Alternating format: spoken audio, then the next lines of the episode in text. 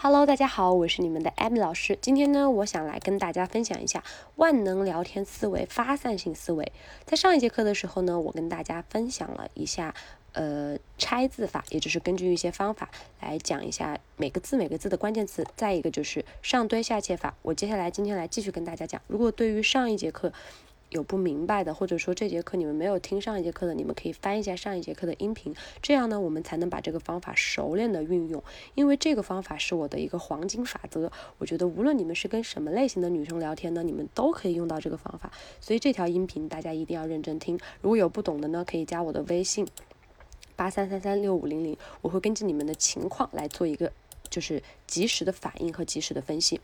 上节课我们讲到了就是上堆下切法。这个方法非常有用，因为无论他跟你聊什么话题，你都不会说我无话可聊，对不对？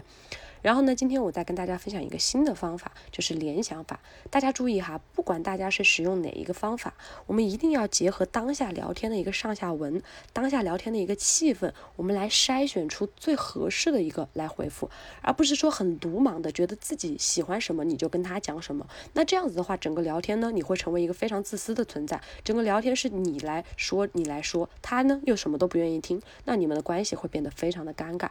所以。虽然这是一个万能的法则，可是大家还是要根据一个聊天的环境来决定我们要说什么。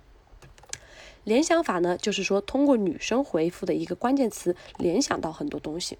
我举个例子哈，比如说女生说：“哎，我刚刚健身完了，我好累。”哎，通过健身这个词，你就可以联想到身材、健身项目、瑜伽、有氧运动，哎，可以联想到很多吧。比如说他说。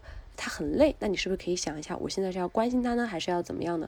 所以每一个他给你透露的关键点，你都可以来联想很多。好，刚才我们通过健身这个词联想到了身材、健身项目、瑜伽、有氧运动，对不对？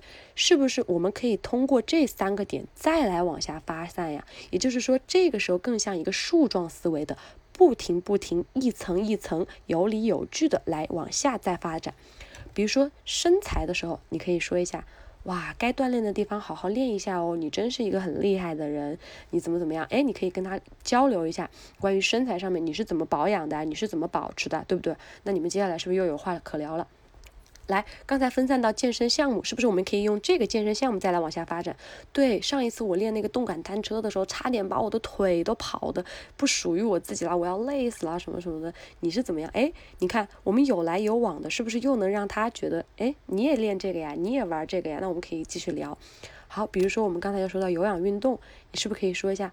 哎，你是怎么练有氧运动的？有没有什么小技巧分享给我？或者说啊，我也想练，可是都没有人带我。你看这样子，我们根据一个发散性的思维往下聊，女生跟你才会有话可聊。来，最后呢，我想给大家再分享一个发散性思维的一个方法，叫感受评价法。也就是说，对整句话，女生给我们的这句话的感受，我们要进行一个评价。对于女生这句话去提供你的感受，比如女生说。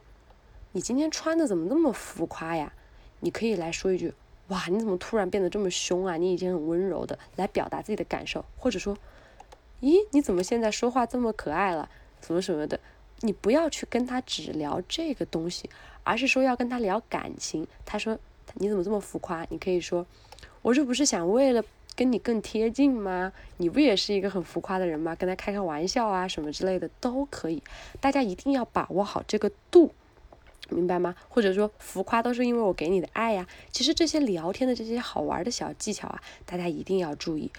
一定要去聊感情，而不是说就着一个问题你上上后后的聊，不要针对女生说你浮夸，因为你也知道这是一个玩笑。那么你是不是也可以把这个玩笑再对她开一下？那女生肯定会有点就是觉得，哟，你这个男生还有点意思哈。这样你们有来我我往的，你们的感情才会更顺利的进行下去啊，对不对？